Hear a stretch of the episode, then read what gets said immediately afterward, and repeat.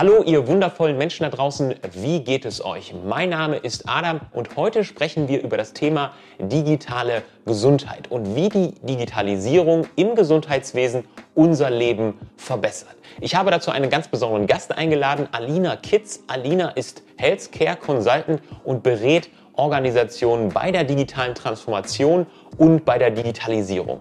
Und wir sprechen ganz konkret darüber, welche Hürden es bei der Digitalisierung gibt wie die Digitalisierung unser Leben wirklich verbessert. Sie hat außerdem eine Case Study mitgebracht mit ganz klaren Best Practices, was wir aus Holland lernen können. Und am Ende bekommen wir sogar noch mal ganz konkrete Tipps. Also ein wirkliches spannendes Interview. Ich wünsche euch viel Spaß dabei und lasst mir auf jeden Fall einen Daumen nach oben da. Nur einmal kurz auf den Daumen nach oben drücken. Kostet eine Sekunde und hilft mir enorm neue Leute zu erreichen. Und jetzt viel Spaß mit dem Interview. Alina, vielen Dank, dass du da bist und dir die Zeit genommen hast. Danke auch für die Einladung, Ada. Sehr gerne. Ähm, wir steigen gleich mal ein, denn ich will immer das Beste für die Zuschauer herausholen und den größten Mehrwert für die Zuschauer herausholen. Ähm, für die Zuschauer da draußen, ihr findet auch unten Timestamps, also wenn ihr das Ganze ähm, zu den Themen springen wollt, könnt ihr euch da vor und zurückspulen und schreibt gerne Fragen in die Kommentare. Ähm, wir werden dann unser Bestmögliches tun, diese auch im Nachgang noch ähm, zu beantworten. Liebe Alina, wenn wir uns überlegen, Warum sollten Organisationen in der Digitalisierung oder sich mit Digitalisierung überhaupt beschäftigen? Warum sollten sie digitale Prozesse einführen? Ähm, warum denkst du, dass das wichtig ist in der Zukunft? Ich denke, dass Digitalisierung in der Zukunft vor allem wichtig ist, weil wir halt eine große Datenmenge dadurch kriegen. Ne? Das ist natürlich jetzt ziemlich technisch direkt am Anfang, aber man sieht halt, dass ähm, ja die Zukunft eigentlich dahin führt, dass wir viel mehr KI kriegen, künstliche Intelligenz, wir kriegen Big Data, wir kriegen andere Sachen und was halt auch schon in anderen Ländern zum Teil sichtbar ist, ist, dass aufgrund von der Datenmenge kann man super gut Sachen vorhersagen. Gerade jetzt in der Corona-Pandemie haben wir es ja auch gesehen, es gibt Länder, die stellen ihre Daten zur Verfügung. Hierdurch ist die Impfsicherheit viel mehr gedeckt. Man kann direkt sehen, was sind die Risiken, was sind keine Risiken. Das ist zum einen, finde ich, warum es wichtig ist zu digitalisieren. Und zum anderen bist du Herr deiner eigenen Daten eigentlich. Du gibst den Ärzten ja deine Daten oder Krankenhäusern, Doktoren und du kannst sie auch wieder einsehen. Ich meine, soweit sind wir jetzt vielleicht noch nicht direkt, aber ich weiß aus den Niederlanden, hier gibt es schon ja Systeme, die das so machen. Du kannst einfach deine eigenen Daten einsehen. Du kannst auch dem Arzt sagen, hey, ich möchte, dass du das siehst und ich möchte, dass du das nicht siehst. Du bist einfach viel mehr Herr deiner Daten. Ich finde, darum ist Digitalisierung echt ein super wichtiger Aspekt. Und hat das auch noch einen Vorteil für die ähm, Patienten aus Patientensicht? Ja, aus Patientensicht natürlich, ne, dass du halt einfach weißt, was los ist. Du kannst einfach alles einsehen. Die, da ja, die Ärzte stellen dir auch Daten zur Verfügung, die dir vielleicht jetzt nicht mehr zur Verfügung stehen, wenn du guckst, ja, meine, wenn man überlegt, als ich zehn war, ja, weiß ich nicht mehr, was ich da alles hatte. Ne? Das kann ich jetzt nicht mehr nachvollziehen. Jetzt überlegt mal, die neue Generation, die jetzt aufwächst, die zehn ist und jetzt wird alles digitalisiert. Die können in 20 Jahren durchaus ihre Daten sehen und auch sehen von, hey, da muss ich noch was mitmachen vielleicht. Ja, auf jeden Fall. Also ich finde, das ist schon mal ein ganz guter, ähm, ganz guter Einstieg, warum wir uns mit diesem Thema beschäftigen sollten und warum es so, so wichtig ist. Und ich habe ähm, während meiner Recherche tatsächlich auch für dieses Video ähm, da schon ganz viel Input gefunden, aber ähm, der liegt teilweise sogar schon zehn Jahre zurück, wo, wo es Konferenzen gab für Digitalisierung im Gesundheitswesen und wie das Leben verbessert wird dadurch. Also deswegen finde ich das auch nochmal spannend, jetzt so ein Gespräch dazu haben ähm, aus der aktuellen Lage. Und ähm, wir werden auch nochmal auf das Thema eingehen, denn du arbeitest ja bei einer Firma in äh, Holland und da habt ihr das schon erfolgreich ja. umgesetzt. Und ähm, jetzt geht ihr auf den deutschen Markt und ähm, wie das da ja. funktionieren kann. Und das wird auch so ein bisschen unser ja, Hauptthema sein. Ähm, dazu ein bisschen später mehr. Ich möchte erstmal von dir erfahren, was macht eigentlich ein Healthcare Consultant und wie bist du dazu gekommen? Wie kann man sich das vorstellen? Das ist eine berechtigte Frage. So ein Healthcare Consultant, ne, wenn man auf Google guckt, was du wahrscheinlich auch getan haben wirst, kommt relativ viel nach vorne. Es ist relativ breites Feld eigentlich, der Healthcare Consultant, weil Healthcare umfasst ja eigentlich den ganzen Gesundheitsmarkt. Was uns als Healthcare Consultant macht, ist eigentlich, dass wir uns sowieso spezialisiert haben auf das Gesundheitswesen. Das heißt, äh, Krankenhäuser vor allem in unserem Sinne, aber auch andere Einrichtungen. Und wir sind zum Beispiel auch noch, die, äh, ja, wir sind zum Beispiel auch noch spezialisiert auf die IT-Kante, also echt auf die Digitalisierung. Bei den Healthcare Consultant, ich denke, den kannst du auch in anderen Bereichen finden. Da bin ich ziemlich sicher. Aber uns zeichnet als Healthcare Consultant eigentlich aus, dass wir zwischen eigentlich den Gesundheitsmenschen sitzen, also echt jeder, der im Gesundheitswesen arbeitet, und zwischen der IT-Abteilung. Das ist, denke ich, was uns vor allem als Healthcare Consultant auszeichnet. Mhm, ja. Und ihr setzt euch da auch mit äh, Change Management Prozessen auseinander? Ja, selbstverständlich. Also eigentlich ist es relativ breit, was wir eigentlich alles umfassen. Change Management ist sicher eine große Komponente. Ich finde auch gerade in Deutschland zurzeit, weil viele sind eigentlich noch nicht bereit, um diesen Digitalisierungsschritt zu gehen zurzeit, um alles umzusetzen. Und das hat vor allem auch mit Datenschutzsachen zu tun, wo, wir natürlich immer gerne viel Wert drauf legen und was auch sicher sinnvoll ist, weil es, es passiert so schnell, dass deine Daten einfach irgendwo zurechtkommen, wo sie nicht hin sollten. Das heißt, du musst die Leute echt gut begleiten bei diesen Veränderungen. Ja, ja Stichwort äh, digitale Transformation auch ähm, für die, die es vielleicht nicht wissen. Also Digitalisierung und digitale Transformation sind ganz, ganz doll verschiedene Sachen. Also Digitalisierung ist ein Prozess, äh, den es vorher nicht digital gab, äh, digital zu machen. Und digitale Transformation ist wirklich den, den Veränderungswandel auch ähm, kulturmäßig sozusagen mitzunehmen. Ne? Und da ja. steckt natürlich die intensive Arbeit mit den Menschen ähm, ja drin sozusagen. Macht ihr das denn, macht ihr das denn auch, dass ihr sozusagen die Leute ähm, ja nicht nur den Prozess sozusagen zeigt, wie man es machen kann, sondern nehmt ihr die Leute dann auch mit und, und, und äh, schult dann die Mitarbeiter oder gebt ihnen dann Tools ja. an die Hand? Ja, selbstverständlich, selbstverständlich. Also ich kann dir natürlich ne, vor allem nur aus der Praxis aus den Niederlanden berichten. Was da oft passiert ist, ich meine, die sind schon relativ weit ne, mit ihren ganzen Digitalisierungen, aber wenn da zum Beispiel neue Systeme ähm, implementiert werden müssen, dann werden zum einen auch die Prozesse mitgenommen, logischerweise, von was müssen wir alles einrichten, aber es werden auch die Leute mitgenommen von, hey, ähm, was braucht ihr alles, wen müssen wir schulen. Es werden Fokusgruppen quasi erstellt, in denen die Leute dann überlegen können von, hey, was müssen wir alles mitnehmen, wo müssen wir dran denken. Und letztendlich werden Leute auch geschult. Es ist je nachdem, welches System halt ähm, implementiert wird, ne, dass da bestimmte Richtlinien auch für festlegen, dass du Leute geschult haben musst, damit sie überhaupt ins System dürfen. Verstehe. Wie bist du, äh, wie bist du dazu gekommen, wenn jetzt jemand auch ähm, Healthcare Consultant werden möchte? Ähm, genau, wie, wie, wie ist dein, dein Werdegang oder wie, genau, wie bist du darauf gestoßen sozusagen? Ich finde das ja nämlich sehr spannend. Ich kannte diesen Begriff so ja. nämlich noch nicht. Nee, ich denke auch, dass es bei uns jetzt erst im Kommen ist, tatsächlich diesen Beruf als Healthcare Consultant zu haben. Du hast zwar Consultants, ne, und davon gibt's auch eine Menge, aber man merkt halt, diese Spezialisierung in die Gesundheitsnische rein, die hast du relativ selten. Ich komme selber aus dem Gesundheitswesen. Ich bin ausgebildet als Physiotherapeutin, auch in den Niederlanden studiert tatsächlich. Hiernach habe ich einen Master gemacht für Gesundheitspolitik und Innovation und Management. Und da habe ich meinen heutigen Betrieb halt kennengelernt, für die ich jetzt tätig bin. Und dieser Betrieb besteht halt seit 2012, wenn ich mich nicht irre ist auch klein begonnen, mittlerweile ein mittelständiges Unternehmen mit 70 Mitarbeitern. Und unsere Basis ist eigentlich, wir haben alle was mit Gesundheit zu tun. Das ist so ein bisschen die Basis, die wir formen. Wir haben auch natürlich super technische Menschen, die haben dann etwas weniger mit Gesundheit zu tun. Aber wichtig ist vor allem, aus dem Gesundheitsfeld zu kommen. Denke, dass das vor allem eine wichtige Grundlage ist als Healthcare Consultant, um einfach sein Umfeld zu kennen, weil das Gesundheitswesen ist halt ein ganz ja, komplexes Arbeitsfeld eigentlich. Du hast relativ viele Regulationen auf dem Gesundheitswesen. Du hast ziemlich viele eigene Gesetze. Es gibt ja eigene Mechanismen. Es ist einfach, ja, du arbeitest mit echten Menschen und nicht mit Autos oder anderen Produkten. Das macht halt den, ja, es ist einfach viel flexibler. Ja, auf jeden Fall.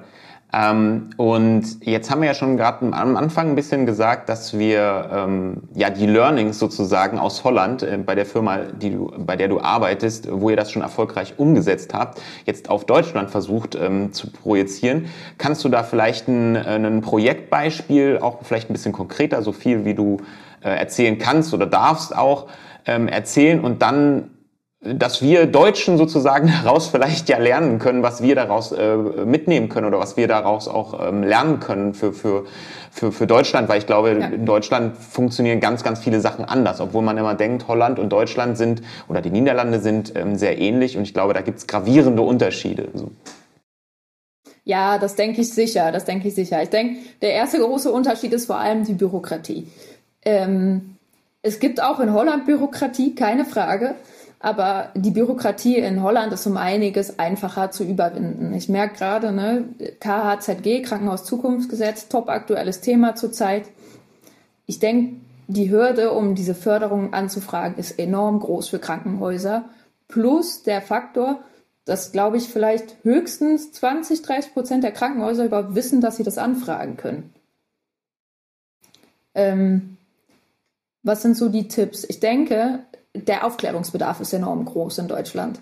Das wäre auf jeden Fall ein Top-Tipp von, hey, sorgt dafür, dass Leute hiervon wissen. Das ist in Holland, wird das echt top aktuell beigehalten. Ich denke, fast jedes Krankenhaus in Holland ist wohl auf dem Wissen von was geht, was in Deutschland halt viel weniger ist. Das wäre schon mal so mein Top-Tipp 1. Mein Top-Tipp 2 wäre pragmatischer Anpack. Mm, ich denke, und das ist wahrscheinlich sehr, sehr deutsch einfach. Wir müssen alles immer erst schön gut theoretisch ausarbeiten, bevor wir es anwenden. Das ist gut und das ist auch sicher letztendlich gut, aber wenn man nichts macht, kommt man zu nichts, finde ich. Das heißt, einfach machen und man sieht, was kommt. Man, ja, klar, ne, nicht mit allem vielleicht, aber man kann halt aus den Fehlern auch lernen, die man gemacht hat.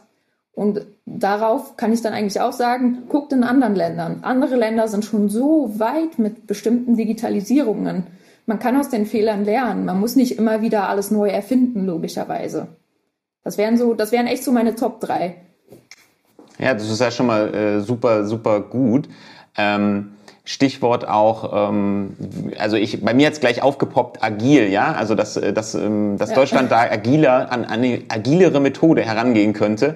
Und äh, das ist auch, was ich in meinem äh, digitalen Transformationsmanagement-Studium, obwohl ich eigentlich Eventmanager und agiler Projektmanager bin, äh, direkt aufgepoppt ist. Ja, da wird ja auch ähm, im agilen Projektmanagement alles in Sprints gemacht, also in kurzen Intervallen, ja. wo aber immer wieder, wo das Ziel manchmal gar nicht noch so richtig klar ist, aber immer wieder geschaut wird, wie können wir uns verbessern und wie können wir nicht nur ähm, die Ziele verbessern und wie können wir diese Ziele erreichen, sondern wie können wir auch als Team zusammen besser arbeiten.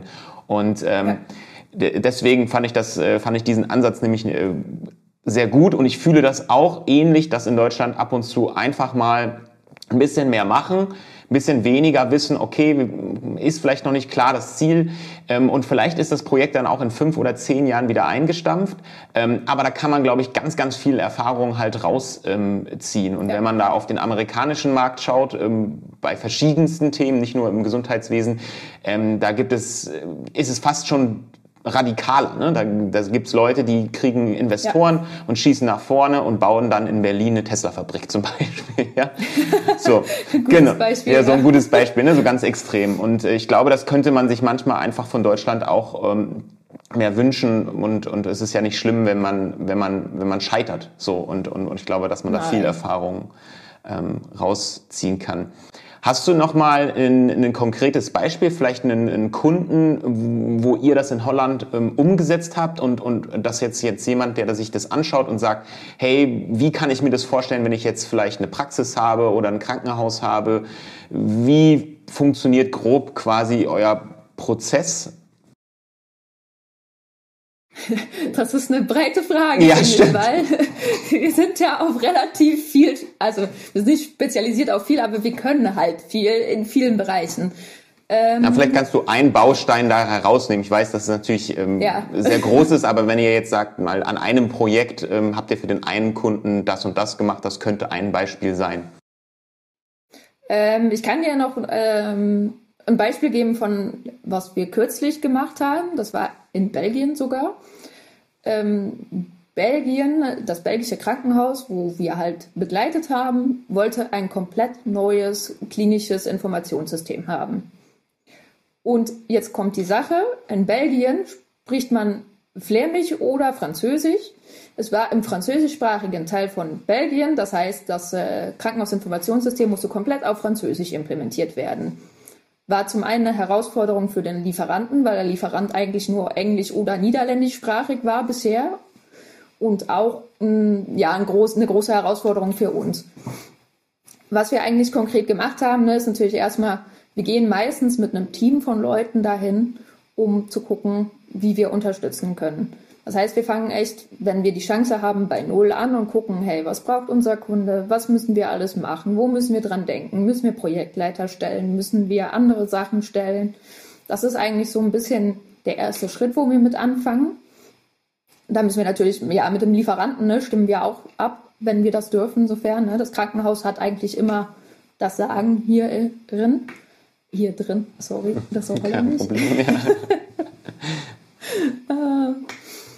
Ähm, ja, eigentlich fangen wir dann an, den Prozess von Null ab an zu begleiten, aufzustellen, was wir vorhin auch schon er, äh, erwähnt hatten, echt die ja, Prozessschemen, was wir alles dafür brauchen. Dann stellen wir die Projektmanager häufig, war bei dem Projekt auch, dass wir halt auch die Fokusgruppen kriegen, wo wir dann verschiedene Teams bilden. Es gibt Ärzte-Fokusgruppen häufig, es gibt Krankenpfleger-Fokusgruppen, Patienten-Fokusgruppen werden weniger mitgenommen meistens, sind aber tatsächlich sehr relevant, finde ich, weil auch Patienten viel äh, Input geben können meistens. Ähm, ja, und dann äh, wird halt äh, losgelegt im Prinzip. Ähm, viele Lieferanten von, ähm, ich muss kurz nachdenken, Krankenhausinformationssystem geben halt oft auch eine feste Richtlinie von, hey, wir fangen jetzt an und wir müssen im November fertig sein. So ungefähr, ne? Und da muss man halt ähm, als Team dafür sorgen, dass man auch in diesem Zeitrahmen drinne bleibt. Das ist auch was, wo wir halt viel Erfahrung äh, mittlerweile innerhalb der Firma haben, aufgrund dieser häufigen Implementierungen von Neusystemen. Ähm, ja, das ist eigentlich so, was wir bieten können in dem Sinn. Wir sind eigentlich ein Dienstleister, ne, wenn man es so ganz platt sagt, der einfach unterstützt bei vom Prozess über Implementierung bis hin zur Nachversorgung letztendlich. Ne. Jetzt ist das Projekt abgerundet, erfolgreich auch. Sehr schön. Glückwunsch, ja. Und danke. Und jetzt lassen wir die Leute sicherlich nicht im Stich. Ne? Also wenn noch Fragen da sind, sind wir auch immer noch da. Das ist so ein konkretes Beispiel dazu. Ja. Ein anderes Beispiel, was auch noch läuft, ist ein Projekt zwischen Deutschland und den Niederlanden tatsächlich.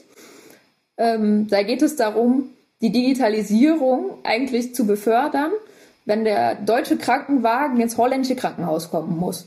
Das ist, denke ich, auch ein recht interessantes Projekt. Und ähm, meine Kollegin betreut das Projekt halt.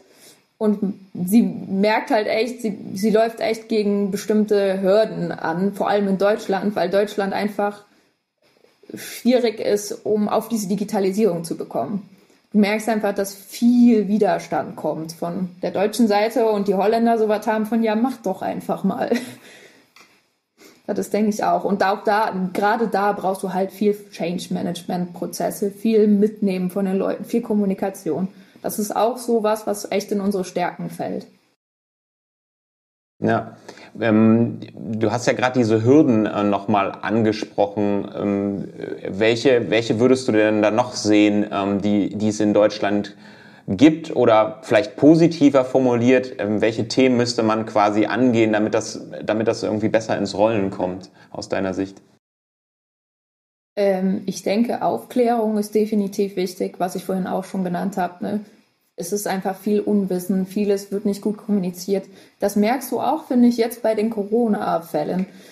Viele Leute wissen nicht, wo sie hin müssen zum Impfen. Es ist nicht deutlich, wann man impfen kann. Es ist nicht deutlich, wer impfen kann ich finde das schade, weißt du, es könnte so einfach sein, um einfach da Deutlichkeit reinzubringen. Die, das ist, denke ich, auch ein Faktor Kommunikation, ne, der hier mitspielt. Ähm, als Beispiel ne, kann ich auch die Niederlande wieder nennen. Die Niederlande machen super oft einfach übersichtliche Schaubilder, die national publiziert werden und es ist deutlich für jeden. Das, ich, ja, ich finde das so schade. Ich würde mir das manchmal wünschen, dass einfach Deutschland sagt von, hey, hier ist unsere Infografik, guckt drauf, es gilt für alle Bundesländer das ist, denke ich, auch noch eine Hürde. Jedes Bundesland hat eigene Regelungen und eigene Regulierungen. Siehst du auch beim Krankenhauszukunftsgesetz. Der Förderpot ist ein bestimmter Betrag, der über die Länder aufgeteilt ist und jedes Land hat wieder einen eigenen. Förderpot. Das macht es, denke ich, auch kompliziert. Ähm, eine andere Hürde. Ich denke auch wenig Kenntnisse innerhalb der Patienten vielleicht. Wenige Menschen wissen, dass sie was machen können, dass Daten verfügbar sind. Ja, sehr gut. Ähm, da fällt mir noch ein Stichwort ähm, Patientenakte. Gibt es ja in Deutschland schon. Ich bin natürlich auch, äh, sage ich auch ganz transparent, ähm, jetzt nicht da super tief in dem Thema drin. Ich weiß, dass es die gibt. Und ich habe mich gestern tatsächlich mit einem ähm, jemanden unterhalten, der in der Security arbeitet ähm, für, für ein Security-Unternehmen und mit dem habe ich mich auch zu dem Thema nochmal ausgetauscht. Und der sagte zum Beispiel, das ist, ähm, das funktioniert natürlich schon sehr gut eigentlich oder die Idee dieses, äh, dieser, dieser, dieser Patientenakte ist an sich super gut. Äh, Problematik ist aber, dass eigentlich dann doch wieder die unterschiedlichen Abteilungen, Organisationen, also wenn du jetzt mal, sage ich mal, zum Hautarzt gehst und danach gehst du ins Krankenhaus, die können gar nicht auf die Daten zugreifen aus Grund des Datenschutzes. Das heißt, das Ziel des eigentlich der digitalen Akte ist ja dann doch wieder ähm, naja, nicht sinnlos, aber am Ziel vorbei, sozusagen. Ne? Und äh, wie, sie, wie, siehst du das mit dieser Patientenakte? Ist das, ähm, habt ihr damit zu tun? Ist das äh, sinnvoll? Was müsste man da anders machen? Wir haben jetzt aktuell in Deutschland noch nicht damit zu tun. In den Niederlanden gibt es die schon klar Jahre. Ähm, was du sagst, ist natürlich der Datenschutz. Ne? Datenschutz ist in Deutschland echt was, was im Fokus steht und was auch wichtig ist, was ich persönlich auch wichtig finde, weil man hört oft genug von Datenlecken und das musst du nicht mit Gesundheitsdaten haben. Ähm, allerdings ist da auch gleichzeitig hinderlich tatsächlich, wenn du keine Daten austauschen kannst. Und ich finde das eigentlich sehr lustig, weil ich komme dann wieder zurück zum Krankenhaus-Zukunftsgesetz, ne, weil das da natürlich auch ein top aktuelles Thema ist. Hier steht Interoperabilität, das heißt der Datenaustausch zwischen verschiedenen Instanzen und Krankenhäusern im Vordergrund. Und eigentlich wird er durch die, ja, er soll dann die elektronische Patientenakte auch unterstützen, wird aber eigentlich gerade verhindert durch den ganzen Datenschutz. Das heißt, ja, man muss, ich denke, da ist noch Entwicklung nötig, um zu überlegen, wie man das am besten umsetzen kann, um die Daten sicher zu halten, aber trotzdem die Patientenakte gut beizuhalten. Weil es macht sicher Sinn, dass du die Daten einem anderen Arzt zur Verfügung stellen kannst, meiner Meinung nach. Ich denke, dass du bessere Diagnosen stellen kannst tatsächlich. In den Niederlanden, ne, Patientenakte gibt es schon jahrelang auch überhaupt kein Problem. Ähm, auch hier sieht man, ist noch eine Entwicklung innerhalb der Interoperabilität dran. Das heißt, auch hier sind die Niederlande noch nicht ganz so weit. Also die sind schon weiter als wir, aber die sind da auch noch am Ausbauen tatsächlich. Ähm, wollte ich noch was dazu sagen? Wie funktioniert denn die, ähm, die Krankenakte oder die digitale Akte in, in den Niederlanden? Das Einfache ist halt, in Holland ist alles schon digitalisiert. Das heißt, jedes Krankenhaus hat schon eine elektronische Patientenakte von dir, so, sofern du da Patient bist. Jeder Hausarzt hat alles elektronisch von dir. Und die Sache ist auch, wenn du von einem Hausarzt zum Beispiel zum anderen wechselst, kann der Hausarzt deine Patientendaten elektronisch halt abrufen von dem anderen Hausarzt. Das darf der. Innerhalb der Hausarztversorgung ist das Netzwerk eigentlich relativ gut. Da siehst du auch, dass vieles digital geht. Auch die Medikamentversorgung geht zum Beispiel voll digital. Es gibt mittlerweile PGOs. Das ist dann deine persönliche Gesundheitsumgebung quasi wo du auch selber drauf zugreifen kannst. Ich habe zum Beispiel, ich habe zum Beispiel selber auch einen holländischen Hausarzt noch. Ich kann mich da einfach einloggen digital und dann kann ich sehen, was wir besprochen haben. Dann kann ich bestimmte Patientendaten abrufen und das wären zum Beispiel auch Daten, die ich mit zu einem anderen Hausarzt nehmen könnte in den Niederlanden. Das wären auch Daten, die ich mit zum Krankenhaus nehmen kann. Du kannst halt bestimmte Sachen auch in deine eigene Gesundheitsumgebung laden. Es gibt mittlerweile Apps dafür in den Niederlanden, wo du das halt alles reintun kannst ich denke, dass wir da auch gut auf dem Weg sind zurzeit in Deutschland, weil wir halt auch diese EPA haben wollen, die elektronische Patientenakte. Aber man muss halt noch was dran ausbauen, finde ich. Es ist ja super spannend, ähm, dass das so gut äh, schon in den Niederlanden ähm, funktioniert tatsächlich. Ne? Also klar, einmal die Infrastruktur ist, denke ich, äh, ganz, ganz wichtig. Wenn die, digital, äh, die Daten nicht digital eingetragen werden, dann können sie auch nicht digital abgerufen werden. Da bringt auch eine Akte irgendwie nichts. Ähm, und wie ist das? Ist das dann eine Chipkarte? Ist das eine App? Ist das ein Login? Wie sieht es bei euch da aus dann? Ähm, beim Hausarzt ist es ein Login, aber auch in Holland ist alles zwei, äh, Zwei-Faktor-Authentifikatie, Authentifizierung, sorry. Zwei-Faktor-Authentifizierung. Du musst halt immer über deinen Computer und noch deine Bürger-Service-Nummer einloggen. Das ist quasi deine ID-Nummer in den Niederlanden, dass du halt kontrolliert wirst, ob du es bist. Das kannst du beim Hausarzt machen, du kannst es bei Krankenhäusern machen. Jedes Krankenhaus stellt eigentlich sein Portal zur Verfügung. Da hat auch im Moment, denke ich, fast jedes Krankenhaus sein eigenes. Ähm, wie kannst du noch Daten abrufen? Ja, in dieser persönlichen Gesundheitsumgebungs-App quasi, aber dann muss das Krankenhaus oder der Hausarzt die Daten halt freigeben für dich, dass du die halt runterladen kannst. Okay. Und du kannst sie dann mitnehmen und woanders hin tun. Okay. Also das heißt, man hat dann ähm, beim Hausarzt kann man einmal, sage ich mal, zusammen die Daten auch auslesen. Ähm, also der Patient und der Arzt oder der, der, der Pflegende sozusagen. Und ähm, dann kannst du das zu Hause auch nochmal selber machen für dich, um nochmal nachzulesen. Habe ich das so richtig verstanden? Ja. Ja, du kannst quasi dich zu Hause, von zu Hause aus einloggen in, in das System oder Portal des betreffenden äh, Versorgungsanbieter und es gibt auch noch die Möglichkeit, halt eine App zu benutzen und da deine Daten reinzuladen. Aber hier ist auch noch Entwicklung tatsächlich in den Niederlanden, weil du kannst nicht alle Daten in alle Apps laden, weil bestimmte Regeln dafür eingehalten werden müssen. Ja, sehr, sehr ähm, spannend ähm, das Thema. Und ähm, ja, ich bin da auch, also ich zum Beispiel, ich finde es auch sehr lustig, wenn man nach Estland schaut. Ähm, so als ich als Unternehmer, da kannst du, da kannst du digital in fünf Minuten äh, dein Unternehmen gründen ja. und deine, ähm, deinen Personalausweis bekommen, alles digital und das sind wenige Klicks. Ja. Ähm, ich kann nicht mal meine, meinen Umzug ähm, digital machen, sondern muss ins Bürgerbüro gehen, ja, mit irgendwie teilweise dann auch. ja wochenlange Wartezeit. Also es ist ähm, ja genau, da kommen, da ploppen ja. die Themen auf. Aber wir wollen uns ja lösungsorientiert rangehen und nicht ähm, problemorientiert. Also das finde ich super gut, ähm, die ganzen Learnings, die du da mitgebracht hast. Und ich denke, da kann man sich auf jeden Fall Inspiration holen und Mut holen, auch Sachen umzusetzen. Ähm, und jetzt noch eine äh, Frage, wie ihr seid ja jetzt also mit dem Unternehmen seid ihr jetzt in Holland und wie du mir schon vorab verraten hast, seid ihr jetzt auch in dem deutschen Markt ähm, habt platziert, ja. ne? ihr habt eure deutsche Seite auch gelauncht und ihr sitzt jetzt sogar in meiner, ja. in meiner Nähe in, äh, in NRW, in Düsseldorf. Ähm, ja. Was ist so euer Ziel in, in Deutschland oder was, was packt ihr da als erstes an? Was ist so die erste größere Baustelle, die ihr da angehen wollt? Die erste größere Baustelle von vielen, meinst du?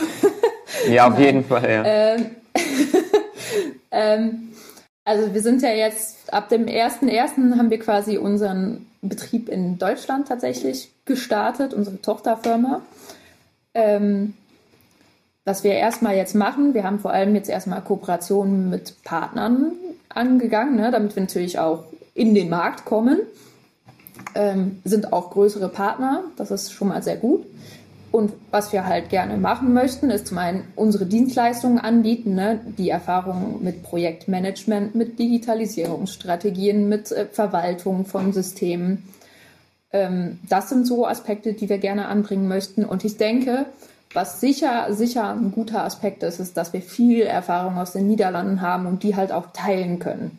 Und das ist auch eigentlich einer unserer Grundsätze der Firma, unser Wissen zu tauschen und zu teilen mit anderen.